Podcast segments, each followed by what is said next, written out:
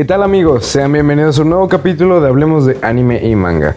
En esta ocasión les vengo a hablar de un anime que se estrenó en la temporada de invierno del año pasado y su nombre es AK-13. AK-13 cuenta con 12 capítulos, todos con una duración de 24 minutos. Está basado en el manga creado por el autor Ono Natsume.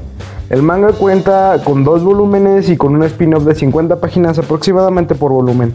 La historia se sitúa en un mundo ficticio, donde los países que viven en este tienen un enorme contraste cultural. Donde viven se es llamado el Reino de Dowa, el cual está dividido en tres estados. Nuestro protagonista, Jin Otus, es un agente de la organización AKA, que es la encargada de mantener la paz en el reino y prácticamente el trabajo de nuestro protagonista es monitorear cada estado para estar seguro de que la paz en el reino prevalezca. Nuestro protagonista se caracteriza por fumar cigarrillos y se caracteriza por esta razón porque en el reino de Dowa el tabaco es algo muy lujoso ya que no es muy común que la producción de tabaco en el reino sea mucho, sino el tabaco es muy escaso en el reino. El nudo principal de esta historia es que un día un grupo de gente poderosa en el reino acusa a Jin de ser la cabeza de un próximo golpe de estado. Y de ahí se irán ocasionando una serie de problemas a los cuales el personaje tendrá que enfrentar a lo largo de su aventura por los tres estados en el reino de Dowa.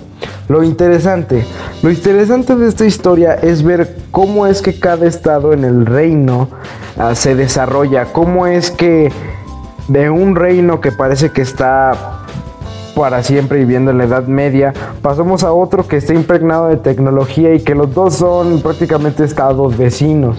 Eso es algo muy, muy interesante y creo que por esto le deberían dar una oportunidad al anime. Eh, se podría decir que lo malo es que eh, el anime es un poco serio. El anime habla un poco de política, es un tanto seinen. Y tal vez te pueda permanecer, em, parecer aburrido que los personajes siempre actúen igual. ¿A qué me refiero con que actúen igual? Em, que su caracterización es muy adulta. O sea, no, no tienen muchos toman sus problemas como si fueran unos adultos. No hay, no hay un problema que le cause mucho daño al protagonista o algo por el estilo. Parece que siempre está tranquilo, entonces como que te da esa sensación de que aunque aparezcan nuevos problemas, sabes que el protagonista los va a resolver. Y eso le quita un poco de sabor al anime. Parece como si no tuviera giros inesperados porque a pesar de todo ya sabes qué va a pasar por eh, la, la personificación, la caracterización de estos personajes. Pero yo te invito a que le des una oportunidad al anime.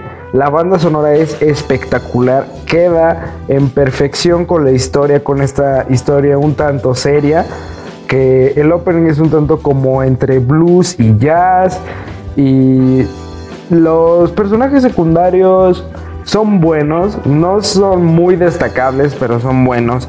Em, te invito, te invito a que le des una oportunidad a este anime. esto es todo por este capítulo, espero que les haya gustado y nos vemos hasta la próxima.